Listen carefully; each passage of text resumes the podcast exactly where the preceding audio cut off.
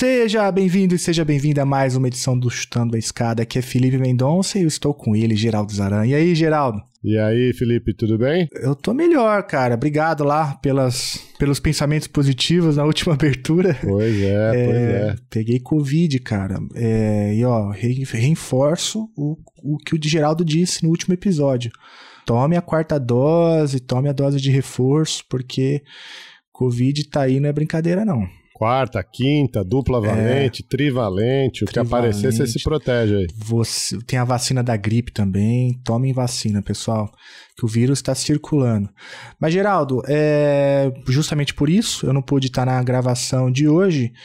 É, com quem que a gente conversou? Hoje a gente vai conversar com a Karina Lange Calandrin. Ela é uma especialista em Oriente Médio, na relação Brasil, é, com, especialmente na relação Brasil-Israel, mas tem muita pesquisa sobre o Líbano, enfim, uma, uma, baita especialista aí sobre, sobre o Oriente Médio. E um papo gostoso, viu? Karina fala bem, você vê na, no tom de voz que ela manja muito do assunto. É isso aí, Geraldo. Tô ansioso para ouvir o episódio. Para quem não conhece a Karina, ela é pós-doutoranda lá na, no Instituto de Relações Internacionais da USP, o IRI-USP. Ela também é professora do curso de Relações Internacionais da Universidade de Sorocaba, a Uniso. E faltou alguma coisa, Geraldo? Não, ela é uma, uma pesquisadora já há bastante tempo, conhece a região, foi a Israel várias vezes, narra um pouco disso aí na nossa conversa. Então tem um, tem um conhecimento muito apurado é, da política doméstica israelense e das implicações dessa política doméstica na política externa. Então tá, ótimo. E olha, antes de ir pro papo, eu queria te pedir para apoiar esse projeto de divulgação científica. É muito fácil, basta entrar lá em www.chutandoescada.com.br apoio e lá você tem várias formas de ajudar financeiramente. E se você não puder ajudar financeiramente, Sempre vale compartilhar com um amigo ou dar cinco estrelas lá no seu agregador favorito, porque isso ajuda bastante a gente, não é isso? É isso aí. Você pode apoiar pelo PicPay, pelo Patreon ou pelo Catarse, ou pode compartilhar. Se quiser escrever pra gente aqui também, escreva em perguntas@chutandoescada.com.br que a gente vai ler o seu recadinho. Então é isso aí. Então vamos pro papo, Geraldo? Vamos lá, vamos falar então, com, com a você. Karina Lange Calandrin. A escada é uma construção que serve para fazer um deslocamento vertical. Nem sempre é assim, mas tem um jeito de facilitar tudo isso. elevador? Não.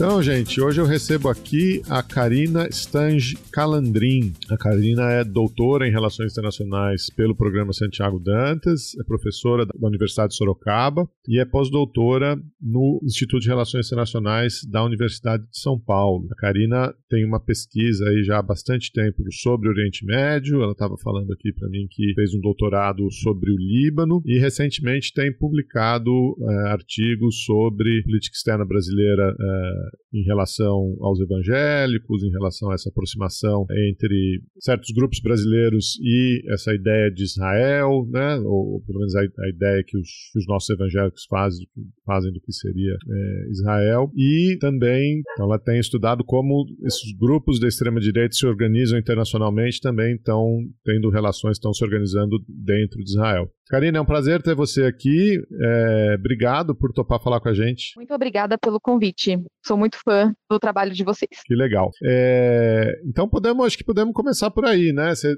na, na, verdade, eu vou fazer uma pergunta que a gente faz aqui normalmente para os convidados. Como é que você foi parar no Oriente Médio, Karina? O que, que, que, que te levou aí essa, essa linha de pesquisa? Ah, isso, nossa, foi um, um tempo atrás já na graduação. É, eu fiz graduação em Relações Internacionais também, na PAP, aqui em São Paulo. E eu tive tinha interesse em estudar conflitos internacionais, estudar segurança internacional. Essa é uma área que eu gostava muito de estudar. E fiz iniciação científica. E na iniciação científica eu fiquei com. Assim, eu fui pesquisar conflitos que eu poderia estudar, né? E aí o Oriente Médio apareceu, né? Infelizmente é uma região que tem muitos conflitos. E dentro dos conflitos do Oriente Médio, aí os professores né, vão direcionando, porque a gente quer abraçar o mundo, né? Principalmente quando a gente está no começo de uma iniciação científica. E aí, dentro dos conflitos do Oriente Médio, eu me interessei estudar o conflito Israel-Palestina por conta é, da duração do conflito, é um conflito já que existe há mais de um século e que é, não, não se mostra uma resolução para ele. E aí eu fiquei interessada em estudar o que acontecia, né? Porque é, se dava dessa forma. E aí me acabei me interessando, estudar processo decisório, estudei na iniciação científica, no TCC, no mestrado, no doutorado e agora no pós-doutorado. Então é um tema que foi é, mostrando vários caminhos e possibilidades de estudo. Apesar de falar de conflito, hoje analiso coisas diferentes do que comecei analisando. Então você está trabalhando com. Você trabalhou com o conflito Israel-Palestina, você me disse que é, também trabalhou com a, a invasão do, do Líbano, a guerra, né? É, Israel-Líbano, nos anos 80, mas sempre sobre uma chave de tomada de decisão, de processo decisório? Sim, sempre estudei dentro da de RI, né? Dentro da análise de política externa e processo decisório. Então, dentro das teorias de processo decisório, fui na minha tese de doutorado, fui pesquisando mais sobre a política, psicologia política, psicologia social, para entender tomada de decisão, né? E a guerra do Líbano, apesar de ter esse nome, né, ela não foi uma guerra contra o Líbano, foi uma guerra contra a Organização para a Libertação da Palestina. Então Israel entrou no Líbano, se aproveitando de uma situação de guerra civil que o Líbano passava no, na época, e para lutar contra o LP. E, então entra dentro desse campo da, da do conflito, né, israelo-palestino. Muito bem, muito legal. Então conta um pouquinho pra gente, né, o que você é, chegou, você está me dizendo que chegou na, na extrema-direita, que a sua pesquisa mais recente é sobre extrema-direita, mas faz um panorama aí sobre o processo de tomada de decisão em Israel pra gente, historicamente, quem são os grupos mais preponderantes, para quem que a gente precisa olhar? Claro. É, quando a gente fala de Israel, né, em geral as pessoas têm uma ideia, mesmo na área de relações internacionais, você tem uma ideia, uh, assim, muito diferente do que a gente tem de outros países. Então, quando a gente vai estudar política externa brasileira, política externa dos Estados Unidos. Tem diversos estudos que falam sobre os grupos de interesse, sobre as elites políticas, sobre os diferentes partidos políticos. Em Israel, a visão que parece muito é que existe um, um, um consenso, né? Então todo mundo pensa igual, todo mundo é preconceituoso, todo mundo é racista, e aí não se faz nenhum tipo de discussão sobre os diferentes grupos que existem em Israel. E o meu interesse era exatamente nessa chave, entender quais eram esses grupos, quais eram os interesses, entender a esquerda e direita em Israel e entender a realmente se dá a dinâmica, né, de processo decisório. Eu queria entender esse quadro, né, de formação da, do processo decisório mesmo, né, e focando em política externa. Então comecei estudando uh, os diferentes é, grupos e assim aí Israel tem uma história interessante que às vezes a gente desconhece também no Brasil, né? Muito se fala do sionismo, mas existem diferentes tipos de sionismo, de sionismo de esquerda, de direita, sionismo religioso, sionismo é, não religioso, até às vezes antirreligioso é, sionismo humanista, sionismo cultural. E o grupo que, vamos dizer assim, né, desde a fundação de Israel até os anos, final dos anos 70, o grupo que dominou a política israelense era uma esquerda socialista com muita influência da União Soviética e que, uh, e muito assim, que não era não religiosa, né, do ponto de vista judaico. Então você tinha grupos, eu gosto de falar de Davi Ben Gurion, foi o primeiro primeiro-ministro de Israel, quando a gente fala de Golda Meir, também uma, uma figura importante na política israelense, né, até hoje única mulher que foi primeira-ministra de Israel, é, eram todos desse movimento de esquerda socialista, é, com muita influência naquele momento histórico, né, da União Soviética. Então, é interessante analisar isso, que às vezes pensam assim, Israel como um país, um país da direita, né? E não, por 30 anos de história, quem dominou o cenário político em Israel foi a esquerda. E uma esquerda, como eu falei, com essa influência da União Soviética. E que, então, por isso até inclusive nos anos 50, Israel era um país muito mais próximo da União Soviética, dentro do quadro da Guerra Fria, do que dos Estados Unidos. A aproximação com os Estados Unidos só vai se dar nos anos final dos anos 60 e se consolidar nos anos 70, que aí Hum, sem coincidência, foi um período também que a direita subiu ao poder em Israel pela primeira vez. Então, você tem muitos grupos políticos em Israel, uh, e aí você não.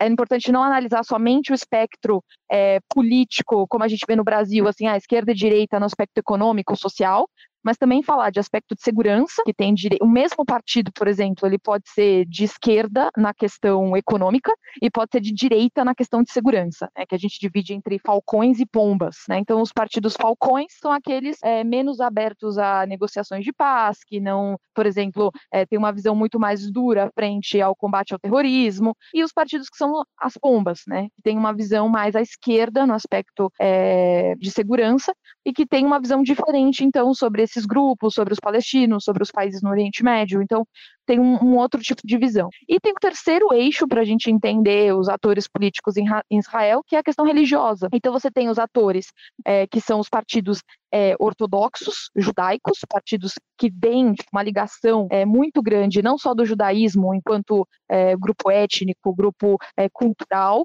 mas vê o, o, judaísmo como uma visão específica religiosa, que é o judaísmo ortodoxo, e os partidos que têm partidos não religiosos e têm partidos antirreligiosos. Isso mesmo dentro do espectro judaico, né? Fora os partidos árabes, que temos também, é, sempre estiveram representados no parlamento de Israel, e é, partidos que não se identificam como árabes nem judaicos, mas são de uma esquerda mais comunista. Tem o Partido Comunista de Israel, tem partidos mais à esquerda é, em todos os espectros, que inclusive são não religiosos e é, dialogam árabes e judeus dentro do, do contexto político.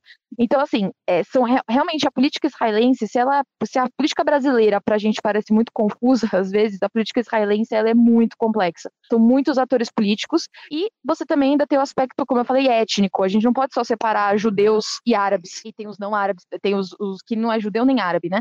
Uh, que são 5% da população de Israel. É, são 20% de árabes, é, é 75% de judeus e 5% que não são nem árabes nem judeus, são outros, né? Outros grupos étnicos. É, você também tem a, a, diferença étnica dentro dos judeus. Então, você tem judeus da Europa, que aí são os judeus askenazitas, a gente fala é, judeus da Europa Central e é, mais leste europeu, sem contar Rússia você tem os judeus russos, né? Você tem os judeus é, Mizraim, que são, é, tradução do hebraico, são judeus do leste, mas que são judeus provenientes dos países árabes. Então, é, Iraque, Síria, Líbano, Egito, Arábia Saudita, que tinham populações, todos esses países tinham populações judaicas. Você tem também os judeus separaditas, que são da Península Ibérica e norte da África e os judeus etíopes, né, provenientes da Etiópia. Então, são realmente é, grupos étnicos que têm representações políticas e interesses políticos diversos. E juntando todas essas outras camadas que eu expliquei anteriormente. Então, a política é, israelense é muito complexa, ela tem se tornado cada vez mais complexa, é, depois a gente pode falar da situação atual, que Israel vive uma crise política é, nunca antes vista. É, passaram cinco eleições em três anos, então realmente o quadro político tem se tornado cada vez mais complexo, mas que é um quadro político que sempre esteve, né, sempre esteve presente na política israelense. Então, para entender processo decisório, tem que se entender todos esses quadros, né?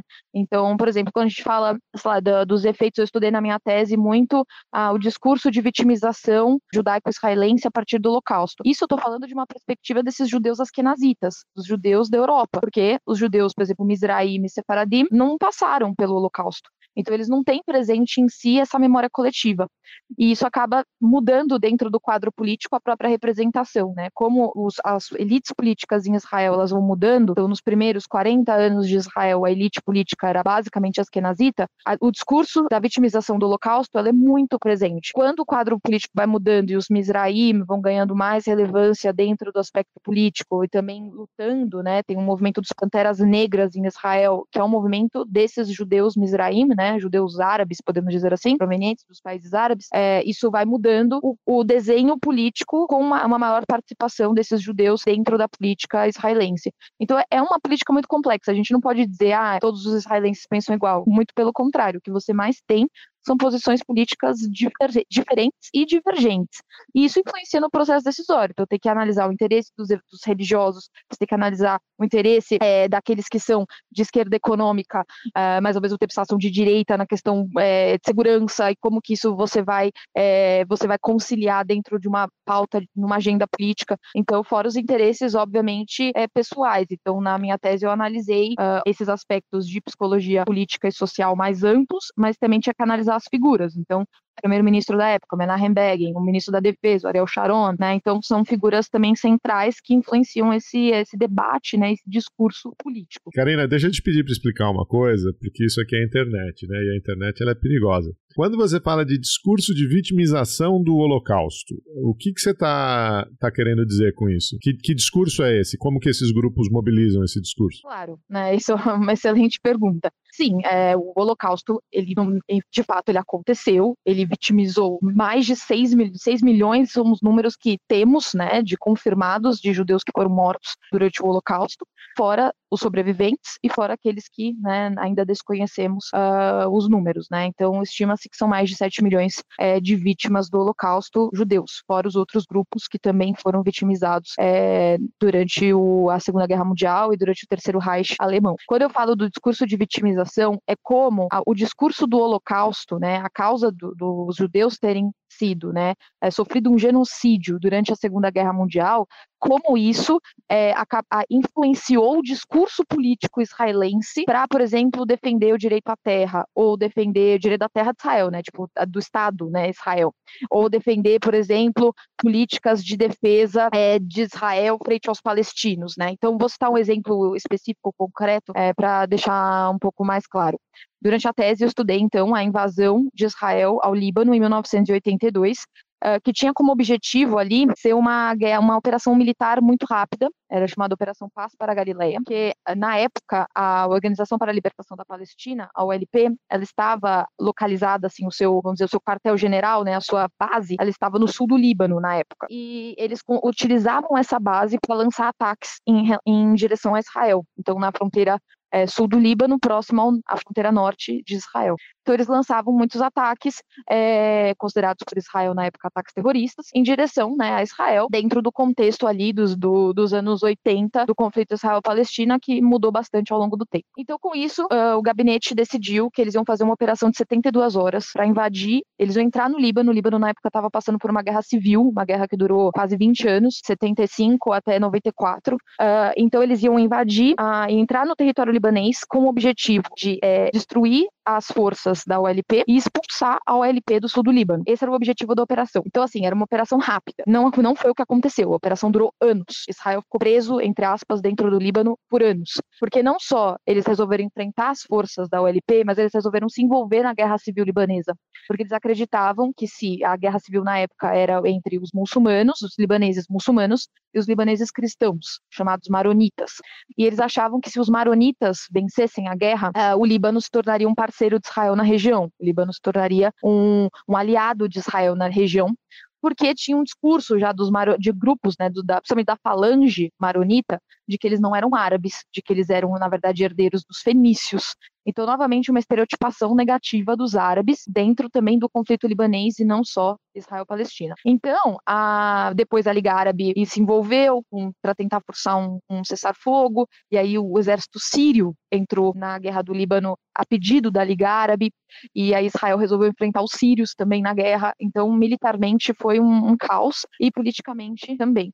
Então, essa, esse discurso, aí, eu analisei documentos durante a minha tese, né, documentos que foram desclassificados é, em 2013, é, documentos oficiais do governo, então relatórios de reuniões, é, correspondência entre o Mossad e o primeiro-ministro de Israel, Menachem Begin, então, para tentar analisar esse quadro. E havia uma crença de que os maronitas eram uma, é, uma minoria étnica, porque eles eram fenícios, então eles eram uma minoria étnica e como Israel, né, os judeus tinham passado pelo Holocausto, Israel tinha o dever de ajudar os maronitas, porque tinha o dever de salvar essa minoria étnica no Oriente Médio. E aí por esse motivo de, dos maronitas serem uma minoria étnica no Líbano, se eles ganhassem a guerra, eles iam ficar ao lado de Israel, porque Israel também era uma minoria étnica e que tinha passado por um massacre no passado. Então existia essa essa essa ideia, né? Então quando eu falo da vitimização do Holocausto, essa ideia de que os judeus foram vítimas então eles têm o papel de ajudar outras vítimas, né? E no caso, esse caso, os maronitas, e uma ideia também de superioridade moral nesse aspecto, né? Então, que eles tinham a superioridade moral de salvar os maronitas, né? Então, é, a partir, obviamente, do meio militar, né? Utilizando a força militar para atingir esse objetivo maior, que era um objetivo político e também moral. Então, é nesse aspecto que eu, que eu utilizo, E a gente vê isso na literatura, tem um autor muito interessante, é, israelense, ele é psicólogo, né, mas trabalha com a psicologia social, psicologia política, que é o Daniel Bartal, ele é professor da Universidade de Tel Aviv, e ele trabalha com esses temas, né, de memória coletiva, é, de vitimização, então como esses discursos, eles acabam, se utiliz, são utilizados pelo, pelo discurso político, né, pelos, pelas vozes, pelos, pela, pelas lideranças políticas, também como forma de legitimar políticas é, que o governo da vez, né, queira implantar. Então, é nessa linha que eu utilizo esse termo da vitimização do Holocausto. Muito bom e muito esclarecedor, né? Antes que comecem a acusar a gente de, de qualquer coisa aí. Esse conflito que você está descrevendo é o conflito que dá origem ao Hezbollah também, né? Exatamente, né? Inclusive, um dos grupos é, que surgiu depois da Guerra de 82 e muito fomentado por essa interferência de Israel no conflito é o Hezbollah, que em 2006 Israel vai invadir o Líbano uma segunda vez, né? Inclusive, esse termo, você estava falando de polêmicas, esse termo invasão também é, é polêmico, né? É, partindo do, do, do conceito é, acadêmico e insegurança internacional, eu não consigo ver um termo melhor, a não ser usar o termo invasão, mas já já sofri críticas é, por, ter, por usar esse termo invasão, é, porque estaria se defendendo, então invasão é, dá uma conotação de culpa, então não poderia utilizar o termo invasão, mas Israel adentrou o território libanês para combater o Hezbollah em 2006, né? E é um grupo que até hoje existe, é um grupo que, inclusive, é um grupo político, tem faz parte do parlamento libanês e que hoje também está envolvido na guerra da Síria, né? Então atua na região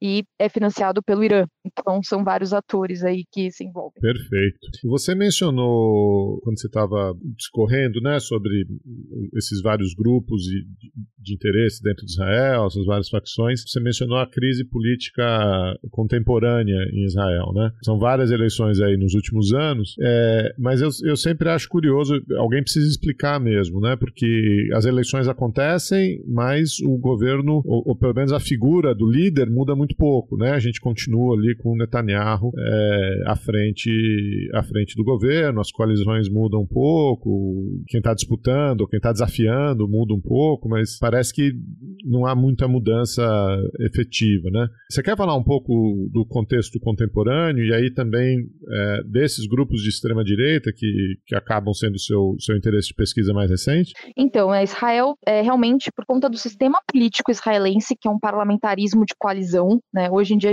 esse termo está ficando difundido porque no Brasil dizem que a gente tem um presidencialismo de coalizão. Então, Israel tem um parlamentarismo de coalizão e sempre foi esse modelo. Então, desde 48 até hoje é o mesmo modelo político. Eles nunca tiveram uma reforma política mais profunda para discutir esse modelo. E ele foi um modelo adotado porque exatamente por essas características que eu falei que eu falei no início é, da sociedade israelense. Então, você tem muitos grupos, você tem muitos interesses diferentes é, em diversas áreas. Então, eles é, pensaram que seria melhor abarcar é, diferentes partidos. Então, Israel, apesar de ser um país pequeno, né, territorialmente falando, é, em termos de população também, agora tem 9 milhões de habitantes, mas sempre teve um sistema multipartidário. Israel tem diversos partidos políticos que representam todos esses essas diferentes clivagens da sociedade, do aspecto econômico, social, étnico, religioso e de segurança. Uh, então, uh, são diferentes é, interesses que estão ali colocados em jogo. Só que acontece, né? Para você, no sistema, isso no sistema parlamentarista é,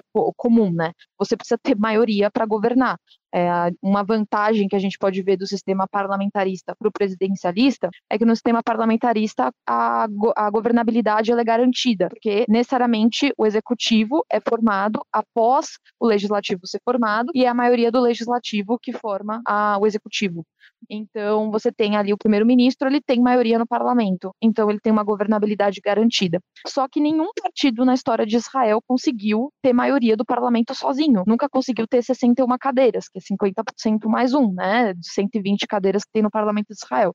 Então, eles têm que formar coalizões. Como é esse processo de formar coalizões? Depois das eleições, quando são apurados os votos, é, esses votos, essas porcentagens de votos, são revertidas em cadeiras no parlamento, a partir de uma cláusula de barreira. Então, você tem os partidos que foram eleitos. Esses partidos, né, são convidados pelo presidente de Israel, uma cerimônia simbólica, uh, ah, para decidir qual partido vai ter a prioridade de formar o governo, né? Então, tentar formar o governo. Em geral, quem tem a prioridade é sempre o partido com o maior número de votos, mas já teve situações na história que não foi assim. Então, é, é uma regra, mas que já, teve, já tiveram exceções. Então, o que acontece? Uh, esse partido que tem maioria das cadeiras ou que tem a prioridade para formar o governo, ele tem ali é, 45 dias para formar o governo. Então, ele tem 45 dias para conversar com outras figuras, né, outros partidos que foram eleitos e tentar formar 61 cadeiras e apresentar para o presidente de Israel, olha, esse aqui é o governo com essa mínimo 61 cadeiras, mas, né, pode ter, obviamente, mais, quanto mais cadeiras na coalizão, melhor, uma coalizão mais estável. Nesse meio do caminho, então, depois que forma o, o governo, então aí tem vezes, né, depois que passa esses 45 dias, eles não conseguem formar, o segundo partido, né, com a que teve a prioridade na votação lá inicial, pode tentar formar, tem mais uh, aí 30 dias para tentar formar, se não consegue, abre uma terceira tentativa para qualquer partido, qualquer partido que tem que conseguir formar, tá ótimo. Uh, e aí, se não consegue, né, que já aconteceu em Israel, se não consegue formar depois desse período todo, uh, são acho que totaliza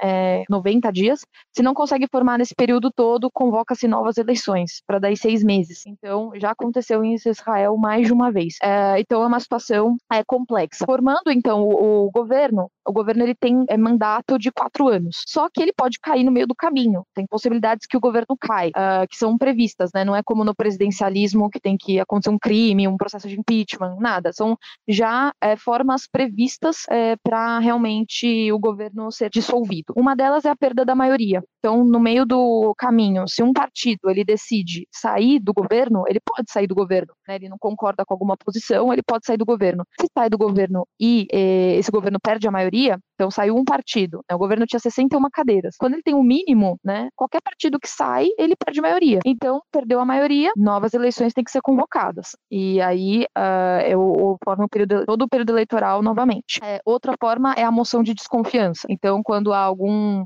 é, ah, alguma política não está sendo conduzida de uma forma é, que agrade né, o parlamento ou mesmo a população está se revoltando, é possível pedir uma moção de desconfiança. Só que essa moção de desconfiança ela tem que ser votada no parlamento e precisa de maioria para passar. Então, a, se tem a maioria que aprova essa moção de desconfiança, o governo é dissolvido e novas eleições são convocadas. Então, o que, que a gente vê neste momento uh, em Israel e por que, que Israel passou por cinco eleições nesse período tão curto, né? Uh, porque os governos eles são muito instáveis. Né? O Netanyahu ele é uma figura, né, que já foi primeiro-ministro no passado, né? Ele foi primeiro-ministro pela primeira vez em 96, então de 96 a 99, que é um, um período importante. Isso vai, eu vou falar agora, mas tem relação com a extrema direita, porque ele assume como primeiro-ministro a primeira vez na eleição seguinte ao assassinato de Yitzhak Rabin. Yitzhak Rabin foi primeiro-ministro de Israel nos anos 90, né? E já tinha sido antes também, mas nos anos 90, e ele é o responsável pela assinatura dos acordos de Oslo. Então, aquela foto famosa que tem, né, do Yasser Arafat e um representante de Israel apertando a mão com o Bill Clinton atrás, era o Yitzhak Rabin. E o Yitzhak Rabin, ele assassinado. Ele é assassinado por um extremista israelense judeu. É, ele é assassinado,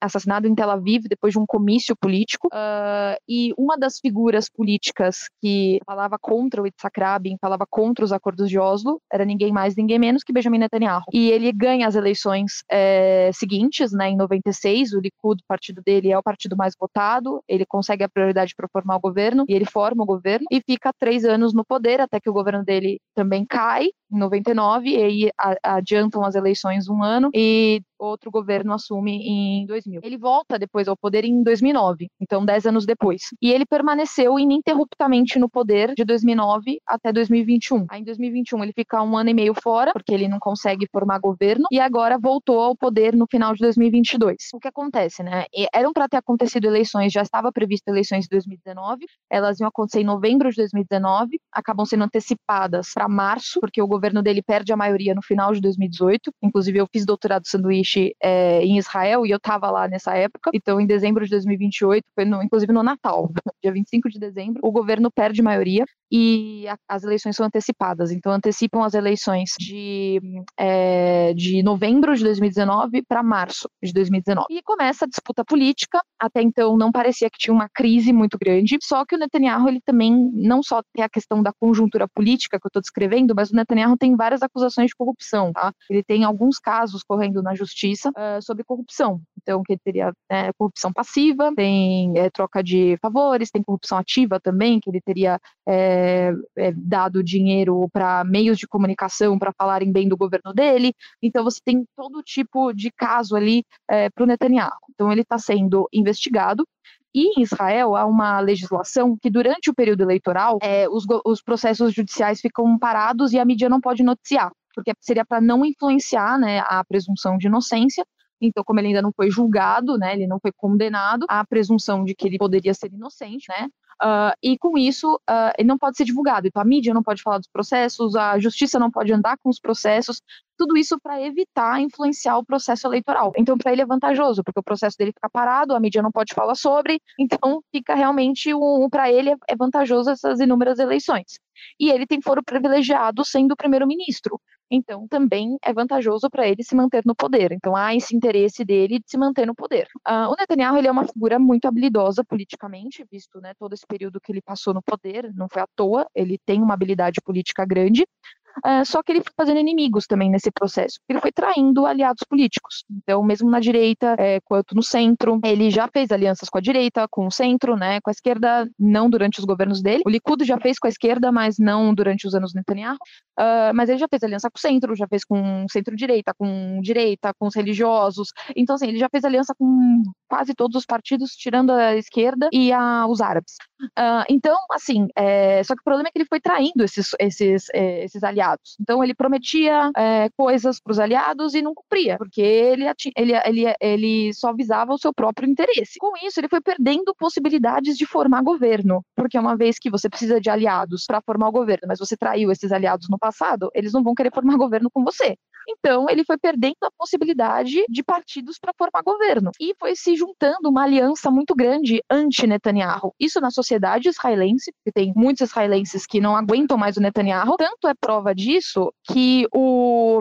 Se você for ver, o Likud, é, na maior parte dessas eleições, foi o partido mais votado, mas não chegou a ter metade dos votos, né? Teve um terço dos votos. Então você tem mais pessoas que não querem votar no Netanyahu do que pessoas que querem votar no Netanyahu.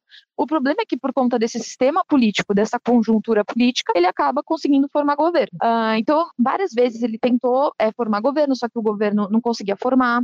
E aí teve, tiveram duas eleições nesse período, nessas cinco eleições, duas eleições que ninguém conseguiu formar governo.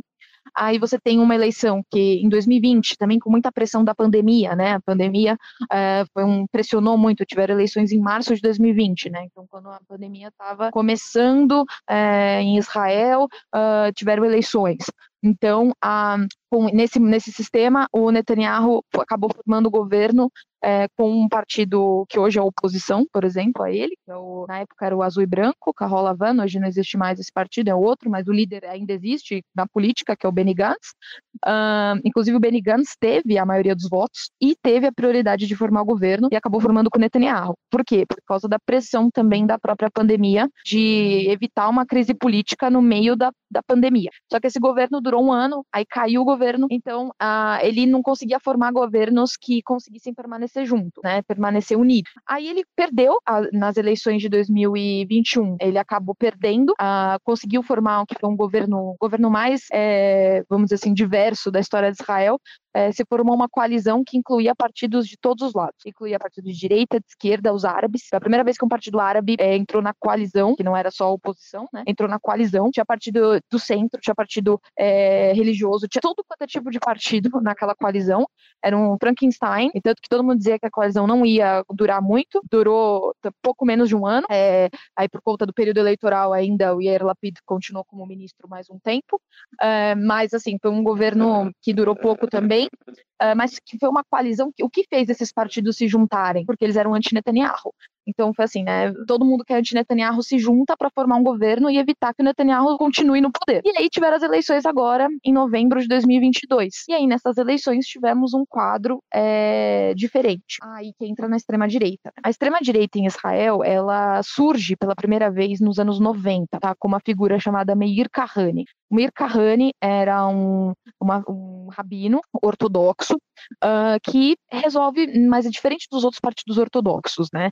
É, era um partido ortodoxo de extrema direita. Então ele resolve fundar um próprio partido ortodoxo, mas que de extrema direita. Porque existem partidos ortodoxos em Israel que são de esquerda, por exemplo, na questão econômica, sabe? Uh, então é aquela coisa, questão, né? Ser religioso, ser ortodoxo, é, não é o não, não é a única coisa que é, torna um partido de direita, né? Tem a questão econômica, social, existe a questão de segurança.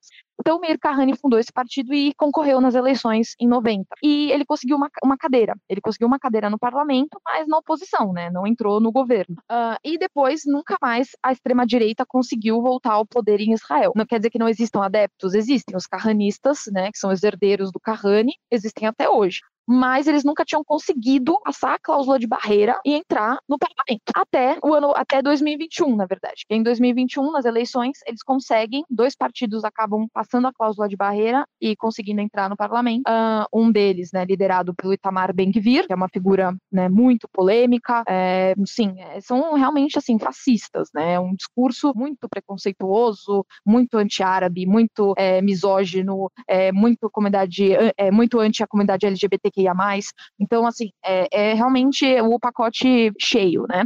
E ele conseguiu se eleger, mas ficou na oposição, né? No governo de união nacional, eles não entraram. E aí ficou o governo de oposição até essas últimas eleições. Aí, em 2022, eles não só dois partidos se elegem, três partidos de extrema-direita se elegem, e os dois que já tinham se, é, já tinham conseguido cadeiras em 2021, eles conseguem mais cadeiras ainda. Então, eles aumentam o número de cadeiras. É, se eu não me engano, os três juntos dão, acho que 13, 13 ou 14 cadeiras. Então, é um número significativo. E o Netanyahu consegue a prioridade para formar o governo. E ele se vê, né, frente aos partidos disponíveis, né, e o, vários que ele tinha traído, ele não conseguia fazer aliança, e viu os partidos de extrema-direita. E resolveu chamá-los para compor a coalizão. E eles aceitaram, obviamente. Uh, e hoje compõe a coalizão junto com o Netanyahu. Então, o Likud, ele tem 32 cadeiras, é, ele precisava, então ele se aliou, né? Então, hoje é a coalizão mais à direita de Israel, porque você tem o Likud, que é um partido, né, na questão econômica, na questão, é só na questão religiosa eles não são de direita, na questão religiosa, eles não, não é um partido religioso, então eles são de centro, né, mas também não é antirreligioso, né, só não religioso. Então é um partido de é, centro. Uh, você tem, mas na questão econômica, é um partido, né, que tem o discurso que a gente está acostumado a ver no Brasil do neoliberalismo e tudo mais, então é um partido mais à direita, e na questão de segurança é um partido à direita também, inegavelmente, né, um partido falcão, que a gente uh, e tem com ele na coalizão os de extrema direita, que são de extrema direita em tudo, e tem os partidos religiosos, né, que são os partidos já tradicionais religiosos, uh, que são partidos que, por exemplo, um deles é a esquerda na questão econômica, que é o partido Chas, uh, mas eles são na questão tanto de segurança quanto na questão religiosa, eles são de direita. Uh, então eles conseguem juntar esses interesses e os partidos. É, por que, que eu disse que eles são de esquerda, por exemplo? Porque para a população ortodoxa em Israel, né, os ortodoxos, os ultra-ortodoxos judeus em Israel, essas questões, por exemplo,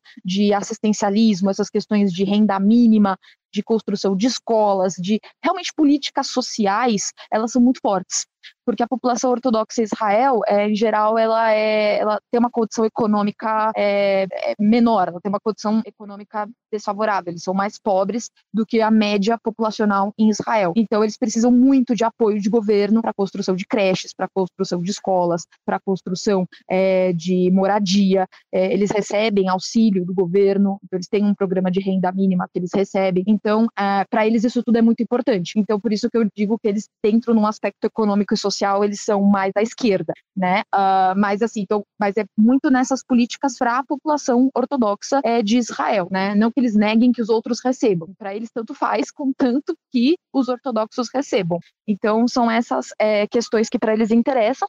E aí ficou esse governo super à direita e um governo que tem, né, uh, colocado em pauta é, críticas excludentes, propostas de lei excludentes, né? Teve uma proposta de lei recente, por exemplo, que foi apresentada no parlamento, uh, por exemplo, pra, é, sobre violência contra a mulher. Uh, então isso foi uma proposta colocada no parlamento não pela extrema direita, né? O contrário, a extrema direita votou contra, que era para, por exemplo, pessoas, né? Principalmente homens, porque estatisticamente a maioria são homens homens, é, para que esses é, condenados por violência doméstica eles tivessem que usar uma tornozeleira eletrônica. É, e essa tornozeleira, então, para, por exemplo, se eles têm ordem de restrição né, contra o parceiro, contra a parceira, eles pudessem ser localizados com essa tornozeleira eletrônica e dar mais segurança para as vítimas. O que acontece é que o, os partidos de extrema direita e o próprio Likud votou contra, votou contra. E então essa política, essa proposta não foi aprovada no parlamento porque esses partidos votaram contra. Você não quer uma proposta é, pensando nas vítimas de violência doméstica, né?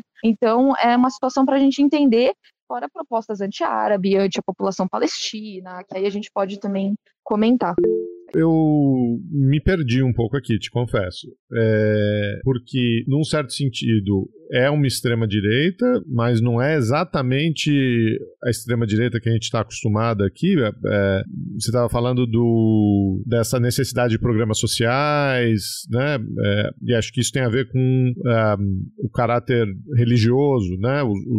Estou imaginando que essa extrema-direita ela apela para os judeus ortodoxos que têm ali as suas atividades até é, restritas, né? Em, em termos de, é, de atividade econômica, de, eu sei que participação no exército, por exemplo, os ortodoxos são, são é, isentos, né? Tem uma certa, um certo prisma na coisa aí, ou, ou eu que entendi errado? E aí acho que a segunda pergunta é como que esse fenômeno dessa extrema-direita se relaciona com os grupos de extrema-direita é, internacionais que a gente, infelizmente, se acostumou a ver aí nos, nos últimos anos. Né? Eu acho que eu não, não me expressei muito bem. A gente tem dois quadros diferentes. A gente tem os partidos que hoje fazem parte da coalizão. Você tem os partidos é, ortodoxos, tá? Aí esses partidos ortodoxos, eles são, são tradicionais da política israelense, né?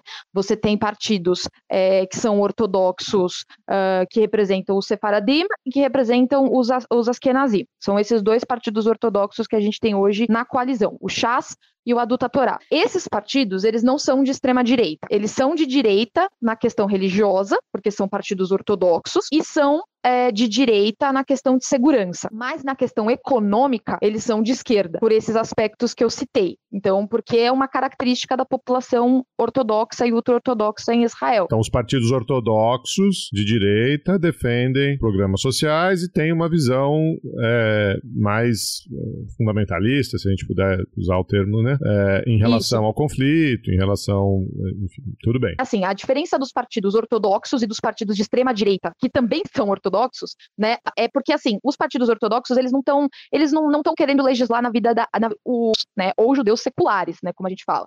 Então, assim, ou de não judeus no sentido que tem os muçulmanos, tem os cristãos. Então, assim, eles não estão, é, assim, né, desculpa o termo, mas eles não estão nem aí se o outro judeu lá não quer ser ortodoxo. Eles estão preocupados com as políticas para a comunidade ortodoxa. Então, se a política chegar na comunidade ortodoxa, para ele tá ótimo. Por isso que ele quer estar tá no governo, ele quer fazer parte da coalizão, porque ele quer ser, ele quer ter um ministério lá para ele, porque ele quer legislar para a população ortodoxa.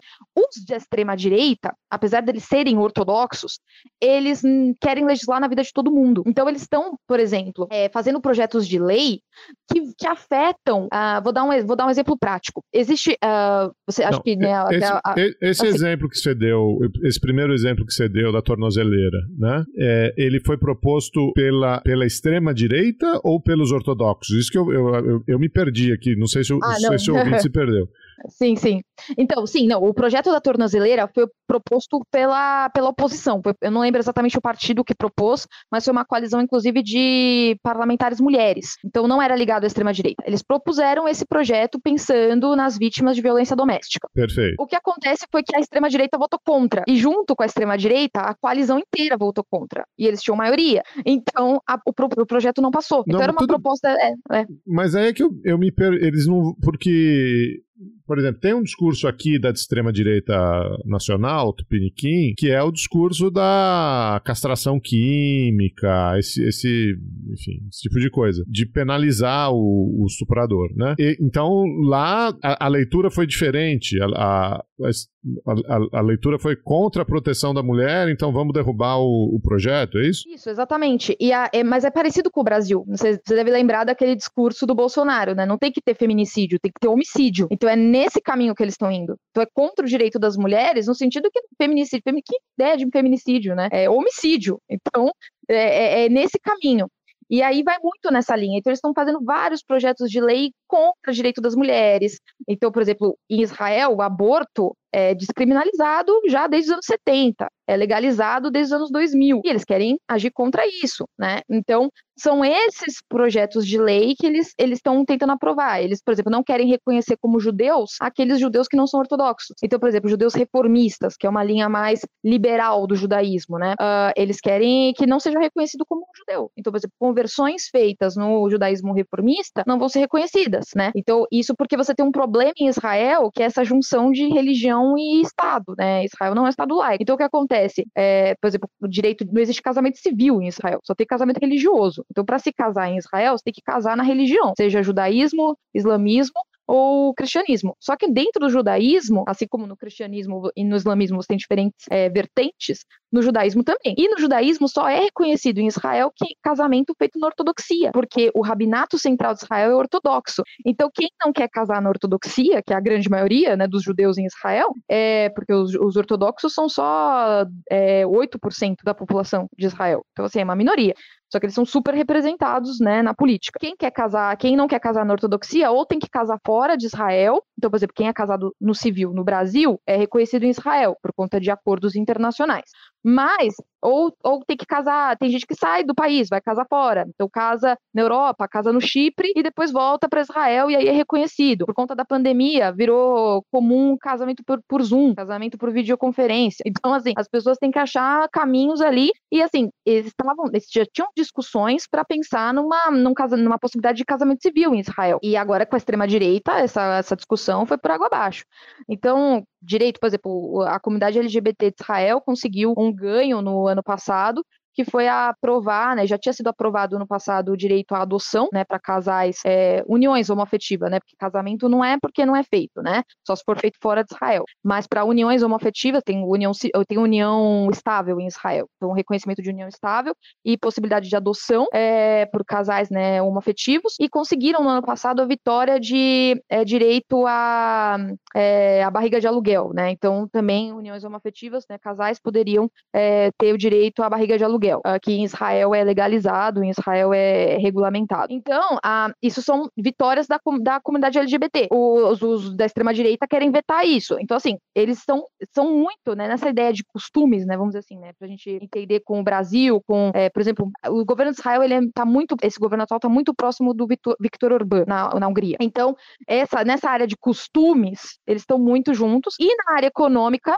é o discurso que a gente vê no Brasil, do neoliberalismo. Isso, isso sempre o Netanyahu sempre teve com ele, né? Esse discurso neoliberal. Então, é, é esse casamento, né? Do, ah, sou liberal na economia, conservador nos costumes. Então, é nesse, nessa linha que eles atuam. Então, dentro da coalizão, você também tem. Você está dizendo que é, a extrema-direita está super representada, né? Por essa necessidade do Netanyahu de formar a coalizão. Mas então, mesmo dentro da coalizão, vão ter disputas, por exemplo, na pauta econômica ou não? Sim, com certeza, com certeza, né? Isso, assim, é, se aguarda, todo dia tem uma crise, né? Todo dia tem uma crise. Mas eu vou dizer, pra, vou te contar, né, um, fofocas, né, dos bastidores, é de que alguns motivos para essa coalizão permanecer junta, apesar dessas divergências. Como eu te falei, né, o Netanyahu ele tem inúmeros processos na justiça, né? Existe um outro que é o líder do, do partido do Chas, que é o partido ortodoxo, tá? Que não é da extrema direita, é só ortodoxo. O Arié Deri, o nome dele. Ele já foi condenado,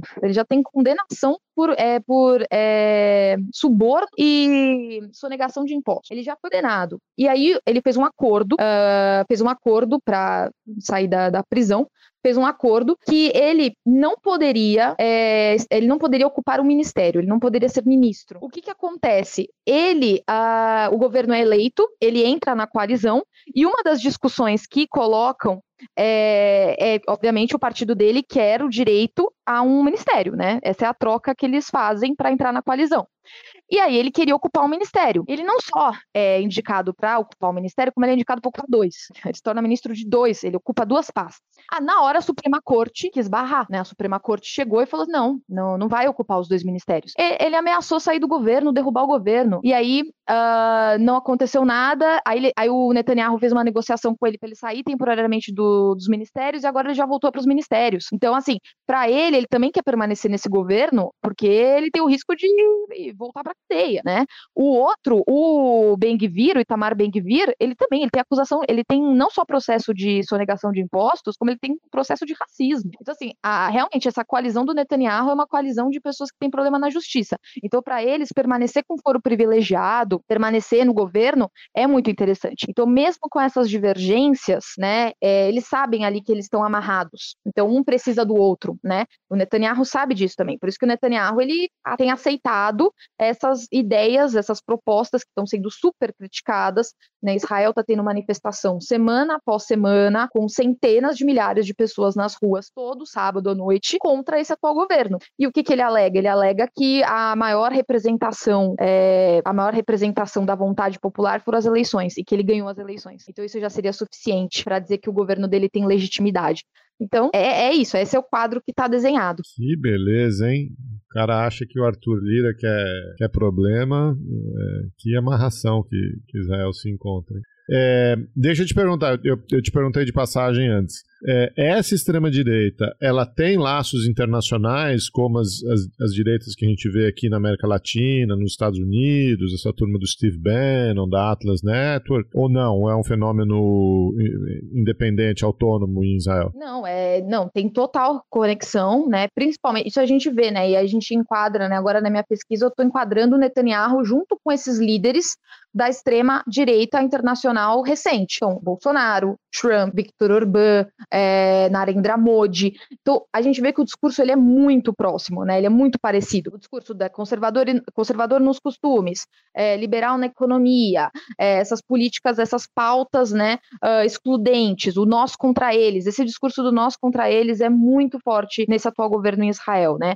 E o, o eles, né? O, o nós é o governo. O eles é todo, todo mundo que não se insere dentro dessa visão de homem judeu ortodoxo é, de ortodoxo de Israel. Então todo o resto e hétero, né, hétero cis, é, é todo mundo que, sim, que é fora desse, desse espectro na, já não é considerado é o inimigo, né, é o eles. Então a gente viu isso na, nas propagandas políticas nas últimas eleições e nas eleições de 2021 teve propaganda que foi banida pela Justiça Eleitoral de Israel porque era racista, era misógina, então, é, então se insere muito nesse discurso dessa extrema-direita internacional. Então, Israel demorou para entrar no, nesse, nesse, nesse barco, mas entrou também, e então é muito similar, os discursos são muito similares. Entendi. Agora, a outra parte da pergunta. E o Brasil? O que, que tudo isso significa para a relação é, de Israel com, com o Brasil? E, e, eu sei que você já escreveu sobre essa relação nos governos é, Dilma e Temer, e acho que, enfim, né, agora você falando aí de, dessa extrema-direita, a gente teve quatro anos de Bolsonaro aqui, o que que, o que que isso significa? Então, a gente teve uma inversão agora, né, porque o Brasil tinha um governo de extrema-direita e Israel passou, né, tinha o, o Netanyahu estava lá, mas ele não estava com os de extrema-direita com ele, né, então ele tinha uma aliança é, uma coalizão um pouco mais moderada e teve o período de um ano e meio que não era o Netanyahu, né? Foi o Naftali Bennett, depois o Yair Lapid com esse governo de união nacional, né?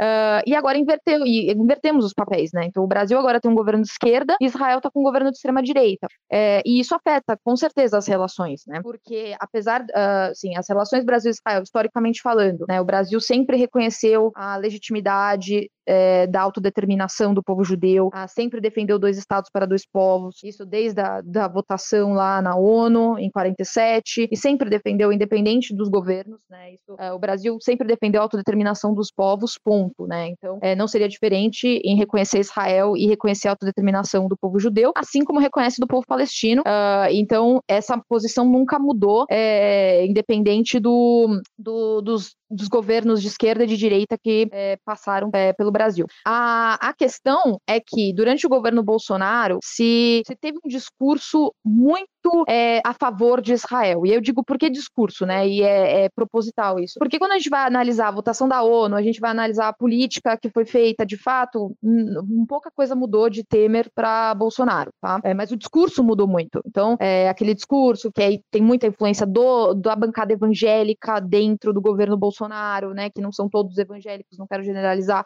mas dos evangélicos que tiveram lugar no governo Bolsonaro. Então, esse discurso, né? Que é, é uma, uma visão religiosa mesmo, de que os judeus precisam ir para Israel para que uh, uh, Jesus volte. Então, existe essa visão mesmo, né, uh, de parte do, dos evangélicos. Então, por isso, o Brasil tem que ajudar isso. O Brasil tem que ajudar que Israel seja um país é, forte, que os judeus vão para Israel. Então, é, é, é, essa visão. E com isso, você viu, teve muito discurso. Então, é, discurso a favor de Israel, é, dizendo que ah, é, teve a, a Michelle Bolsonaro foi votar nas últimas eleições com uma camiseta com a bandeira de Israel, né? Foi para Israel visitar mais de uma vez. Bolsonaro foi também. Bolsonaro se batizou em Israel, no Rio Jordão. Então você tem toda essa imagem, mas que não é uma Israel de verdade, né? Não é uma Israel de verdade. É uma, uma Israel do século I. Assim, eles têm uma visão de Jerusalém do século I, Jerusalém da época que Jesus viveu. Não é a Israel que existe hoje. Porque quando a gente vai ver pautas, né, eu citei a questão do aborto. Quando a gente vai ver pautas, por exemplo, de direitos individuais, liberdades individuais em Israel, Israel já avançou nessas discussões, o que no Brasil a gente está engatinhando. Então, questão do aborto. O aborto é descriminalizado em Israel desde os anos 70. Hoje é legalizado. A mulher consegue realizar o aborto é, seguro é, de maneira gratuita nos hospitais públicos em Israel. Então, ela preenche um formulário e ela consegue realizar o procedimento. Então, é uma discussão que já avançou. É, a discussão sobre, por exemplo, é, descriminalização das drogas também é, é pra, é descriminalizado em Israel. Né? Se você utiliza, você não vai ser preso, entendeu? Não, não, não é legalizado, né? mas é descriminalizado não é crime. Então são questões que já avançaram muito em Israel uh, e que no Brasil a gente nem discute, são completamente tabu é, no Brasil. Então, assim, é, mas no, durante o governo Bolsonaro tinha muito essa imagem de Israel como um país muito religioso, as pessoas são muito religiosas. E, como eu falei também, questões estatísticas também não é, né? A maior parte dos judeus em Israel não é religiosa. Então, uh, ou se é religioso, é religioso das vertentes mais liberais do judaísmo e não ortodoxo. Então, é, são esses estereótipos que uh, no governo Bolsonaro se exacerbaram muito e que não correspondem a Israel de verdade. E você, aí quando você vai ver, né, uh, a prática, por exemplo, no, o Bolsonaro prometeu que iria mudar a embaixada brasileira de Tel Aviv para Jerusalém. Fez isso? Não, não fez, porque não tinha como fazer. Existem condicionantes que impedem que o Brasil faça isso e também,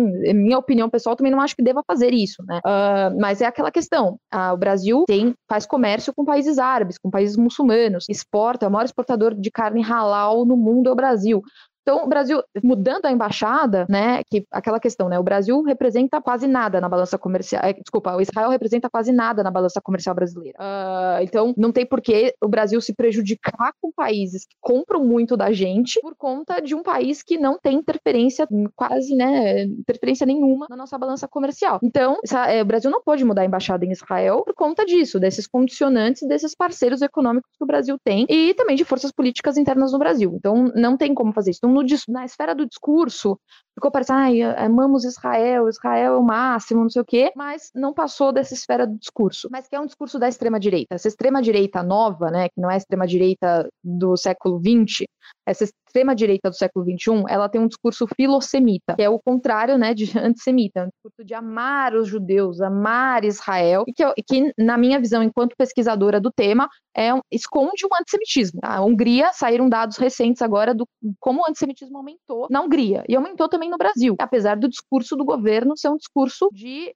filosemita, um discurso de amar Israel, amar os judeus, enaltecer e tudo mais. Isso não muda a prática, que é um, que é um governo de extrema-direita. Os governos de extrema-direita são racistas e também são antissemitas. Antissemitismo é uma forma de racismo. Então, é, não tem como escapar disso, apesar do discurso.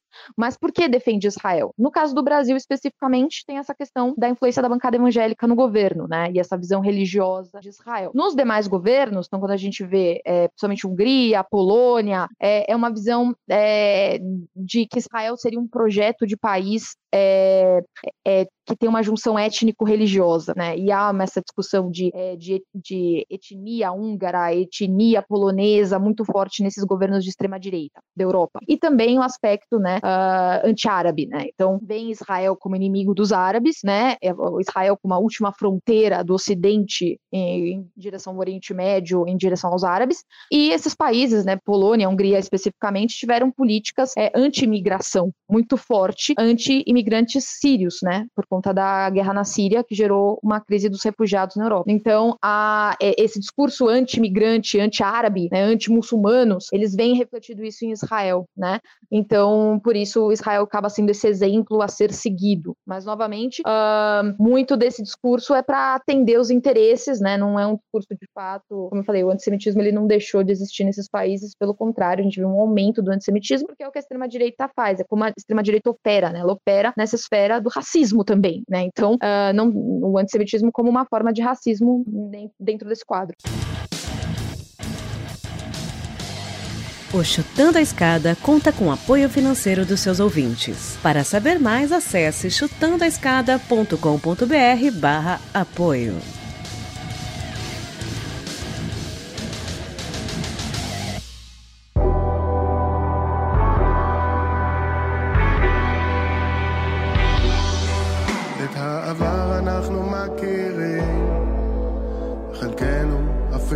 זוכרים? לרגעים זכורים אחרי תום הנאומים.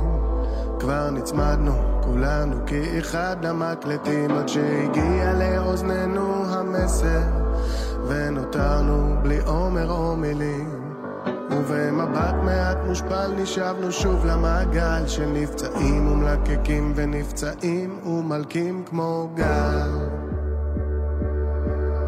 muito esclarecedor e muito, muito profundo a sua análise, Karina. Mas eu deixei uma, uma pergunta fácil aqui para o final, que é, é, o que, que tudo isso significa, o que, que toda essa conjuntura política em Israel significa para o conflito Israel-Palestina? É uma situação complexa, né? Porque até inclusive uma situação que mês passado, agora em maio, eu fui para Israel, fui num, participar de um seminário acadêmico e, e, foi durante a semana que eu estava lá que o governo está passando por essas crises. As manifestações ainda estão acontecendo, a crise política, né, o cerco está se, tá se fechando para o governo uh, por conta dessas reformas. Eles querem aprovar uma reforma do judiciário que basicamente acabaria com a divisão de poderes em Israel. Toda, toda é, decisão da Suprema Corte israelense poderia ser, poderia ser derrubada pelo legislativo, pela, pela é, Knesset. É bem a lá Hungria mesmo, né? Isso, exatamente. É, se basearam totalmente na Hungria. E é o que acontece, né? Você sabe, eu citei, né? O sistema parlamentarista, o executivo, ele é a maioria do parlamento. Então, a Suprema Corte estaria subjugada ao executivo. Então, você não tem divisão de poderes, acabaria com qualquer ideia de democracia em Israel. Uh, então, são, essa reforma que está levando ao maior protesto da população israelense. É, então, é, o, a crise política está muito forte no governo do Netanyahu e ele, uh, e, e assim, né? Ele precisa mudar o foco, né? Ele precisa tentar salvar ali a, o seu governo. E um, em um tema que os israelenses apoiam muito o Netanyahu, não todos, obviamente, né, uma, uma maioria, apoia muito o Netanyahu é na posição dele frente à segurança. Eles veem o Netanyahu como um líder político forte que pode proteger Israel. Então, aí olha, olha a manobra que, assim, em Israel as pessoas não discutem, não discutem dessa forma, tá?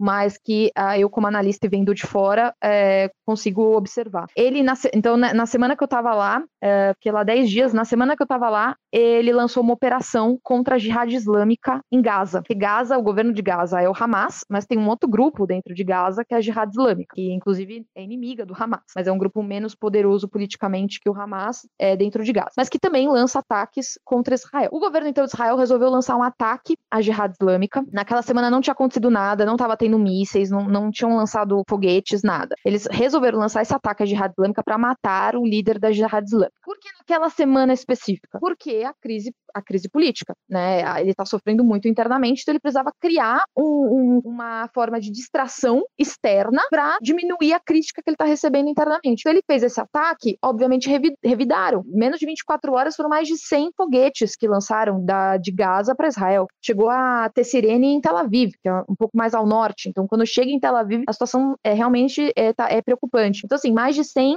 foguetes em um dia. Foram quatro dias até o cessar-fogo e Israel revidando. E assim, é aquilo. E aí tem que entender, né, a questão da política interna e a política externa, essa relação dos jogos de dois níveis, né, já diria o Putin. Né? Internamente, pra, internamente para o Netanyahu é bom, porque a população fica com medo. Aquelas pessoas que vivem na fronteira com Gaza, perto ali em cidades próximas a Gaza, é, vivem dias de terror, porque é sirene e explosão o dia inteiro, e acabam defendendo uh, o Netanyahu, que é o Netanyahu ataca, o Netanyahu Netanyahu revida, né? Não é como os outros governos que ficam, ah, não, mas é, tem, ficam tentando é, minimizar, né? O Netanyahu vai lá e ataca. O que é, só, então, assim, nessa visão, uh, ah, para o Netanyahu é bom, porque aí as pessoas, não, realmente, o Netanyahu não pode sair do governo porque ele protege a gente, ele é o único que nos protege. E é tão, é, essa, essa, essa fala, ela é tão real que o Netanyahu, nas propagandas políticas dele, ele usa isso.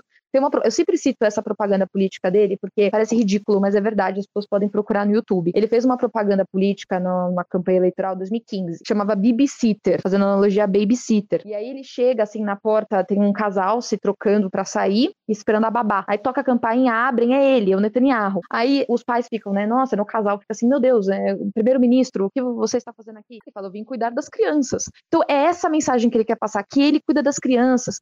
Ele fez uma outra propaganda política também que ele tá na praia, a praia em Tel Aviv, e aí ele tá lá defendendo, né? Ele tá lá como defensor, ele é o, ele é o o salva-vidas, né? E aí ele tá lá como defensor e ele fala, eu vou proteger as pessoas. Então, esse é o discurso que ele tem. Então, ele se utiliza do conflito com a Palestina para ele alimenta o conflito, né? Então, assim, ele, ele faz aumentar o conflito porque para ele politicamente é favorável. Só que ele não, assim, ele não, ele não, ele não ignora, ele ignora isso, ele não, não é que ele não sabe, ele sabe. Mas externamente, no cenário internacional, ele perde, porque assim, se a gente fala, né, da, a famosa frase, a guerra de narrativas. Da guerra de narrativas Israel perde todas as vezes no conflito com a Palestina. Por quê? Porque é, é, é evidente, quando Israel lança, mesmo que Israel sofreu, né? Israel tá, teve 100, 100 foguetes lançados em um dia, as sirenes tocando. Israel tem um sistema de defesa que desses 100 foguetes, menos de 5% atingem o solo, né? E teve, teve, acho que se não me engano, foram duas pessoas que morreram, que é uma fatalidade, mas foram duas pessoas que morreram. Do lado palestino, eles não têm essa defesa, pelo contrário, né? Eles não têm defesa alguma. Então o que acontece? Israel lança o ataque, mesmo mesmo que é um ataque direcionado, ah, eles sabem que ah, naquele prédio está lá as células da, da, da jihad islâmica. Bom, só que é um, a, a Gaza é uma cidade que é, é, tem uma alta concentração populacional num espaço muito pequeno de terra. Então, cai um prédio, matam 300 pessoas. E aí, na mídia internacional, vão noticiar, e aí noticia: 300 palestinos morreram, dois israelenses morreram. Então, assim, eu, é, assim, é, para analisar, e aí a dificuldade de ser analista dessa situação, é entender que sim, a população israelense, se você mora em Sderot, que é uma cidade do lado de Gaza, e tá lá, foguete, você tem que parar sua vida, você tem que ficar num bunker o dia inteiro, no meio da noite, você sai do, do, da sua cama para ir para um bunker, ouvindo a explosão, você fica com medo. Eu imagino que deve ser uma vida muito difícil. E aí você pressiona o governo para fazer alguma coisa. Mas, pô, os lados palestinos, eles nem defesa têm. E aí, quando atinge um ataque israelense, 300 pessoas morrem. Para a imagem de Israel no exterior, não tem quem não tem quem defenda. Não tem como defender uma situação dessa. Então, é, é uma situação complexa no sentido que a, é, é ruim para os israelenses, mas é pior ainda para os palestinos. Mas o Netanyahu ele ganha politicamente nesse processo. Então ele já, já fez isso outras vezes, né? Nas, desses danos que ele está no poder, ele já fez isso algumas vezes, né? Toda vez que vai ter, ter alguma ameaça ao governo dele. Agora a ameaça é mais grave, que a crise está mais profunda, né? É, mas no, em 2021, se eu não me engano, é, antes das eleições de 2021, ele, ele resolveu, que é sempre que acontece lá no, no, no, na esplanada das mesquitas em Jerusalém, onde tem o, o Domo da Rocha. Ele vai lá e ele resolve, ah, vamos fazer uma agora, vai ter o Ramadã, vamos aqui fechar, não vai deixar os, os, os palestinos, os muçulmanos rezarem. Ele faz isso para provocar. Aí provoca, aí tem uma revolta, aí para ele utilizar na, na, narrativa dele, olha só como os palestinos são irracíveis, olha só, eles que causam o distúrbio, é eles que causam, porque aí ele, se, ele ganha politicamente nesse processo. Então, é realmente uma situação que, para o conflito Israel-Palestina, é o pior dos casos. Tanto que, por isso que eu comecei falando que quando Netanyahu assume em 96 pela primeira vez, não é por acaso ele assume depois do assassinato do Yitzhak Rabin, que foi o responsável por assinar os acordos de Oslo, que assinou o primeiro acordo é, de uma paz com os palestinos. E ele é assassinado por um extremista, né, um, uma, um judeu israelense de extrema direita, que assassina o Yitzhak Rabin né, com um tiro. E aí, logo depois, quem ganha as eleições é o Netanyahu. E no mesmo dia que o, o Rabin estava fazendo o comício dele em Tel Aviv, ele estava é, em Tel Aviv, num outro bairro, fazendo um comício dele, falando mal do Yitzhak Rabin. Então, assim, ele, ele inflou a extrema-direita também nos anos 90. E depois que. E aí, quando ele assume o governo, os acordos de Oslo, ele até se reúne com Arafat uma vez, mas os acordos eles não, não seguem.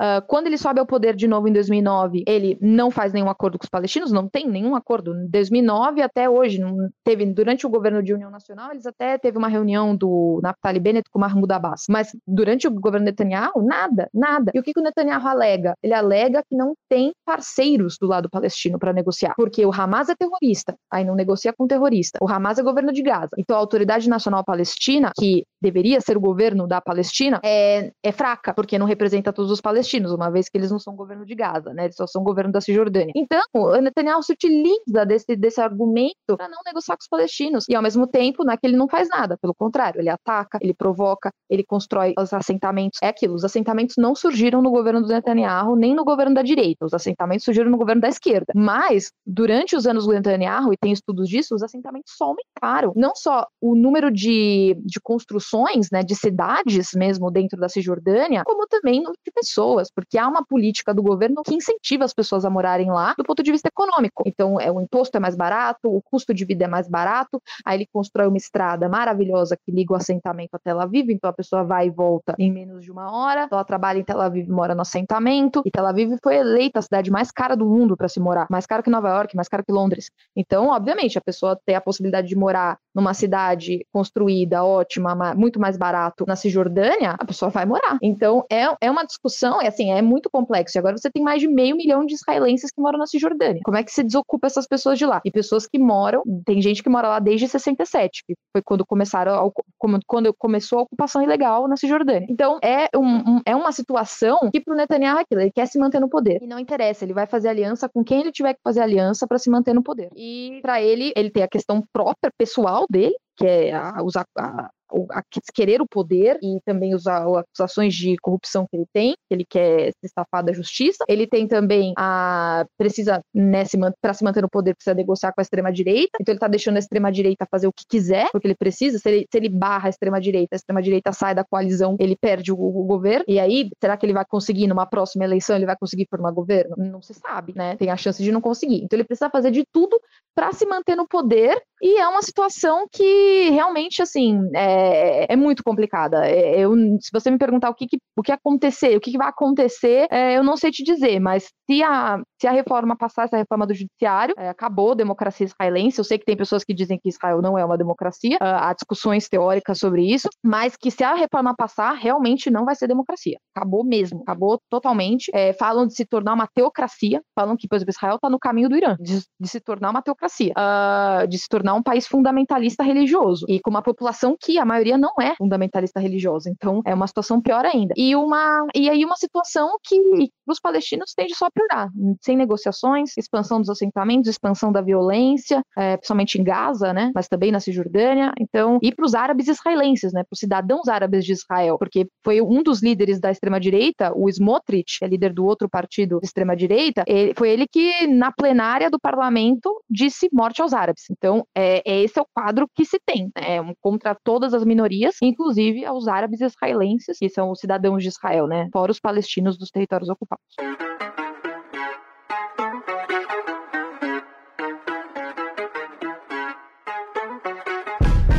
מטירה, מבני ברק, מלב המדבר ירושלים או סתם איזה כפר פותחים את הפה כי זה מה שנשאר וואי אוי אוי אוי אוי אוי כולם רצים אחרי השטרות נשארתי בלי דירות קרות אם גם אתם מחפשים את התשובות כאן במחצית, מוזג לי הכוסית איפה המצית? מדבר פרסית שומע לועזית צנחתי כמו עזית למה עוד פעם להסית? לפני התחזית Olha, Karina, eu quis evitar polêmica quando eu te perguntei do discurso do Holocausto, né, do vitimismo do Holocausto, mas acho que eu vou chamar esse episódio de a teocracia israelense, ou Israel no caminho do Irã. mas que eu, eu, eu gostei muito da sua análise e gostei muito como você é, amarrou esse final, né? Porque a gente fala do conflito, mas você não consegue falar do conflito sem é, a, a, política interna e a maneira como o Netanyahu está na mão agora de cada vez mais de grupos é, pequenos, de extremistas, e enfim, acho que a sua análise ela faz faz muito sentido, né? É, como o conflito ele é utilizado instrumentalmente como um instrumento de política doméstica e não como instrumento de, de política externa a, a despeito né, de todo o sofrimento é, do povo palestino e de parcelas do povo é, judeu também. Mas queria te agradecer muito, Karina. Acho que foi um, enfim, foi uma análise muito profunda, muito bem fundamentada. É, a gente vê na, na sua fala, né? Você está fazendo isso há muito tempo, conhece a região, já visitou algumas vezes. É, queria te agradecer muito a, a participação aí. Tenho certeza que nossos ouvintes vão, vão aprender muito com esse papo. Muito obrigada pelo convite. Espero que eu tenha conseguido, né, realmente me fazer entender que é, o cenário é muito complexo, envolve, né, a história. Eu adorei participar e espero que gostem.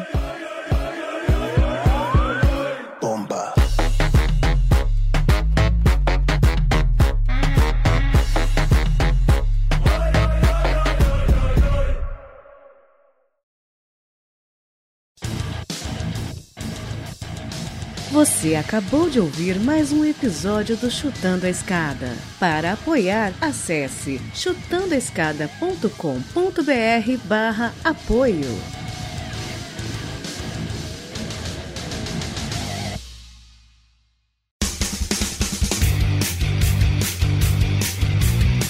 Cortes, edição de podcast.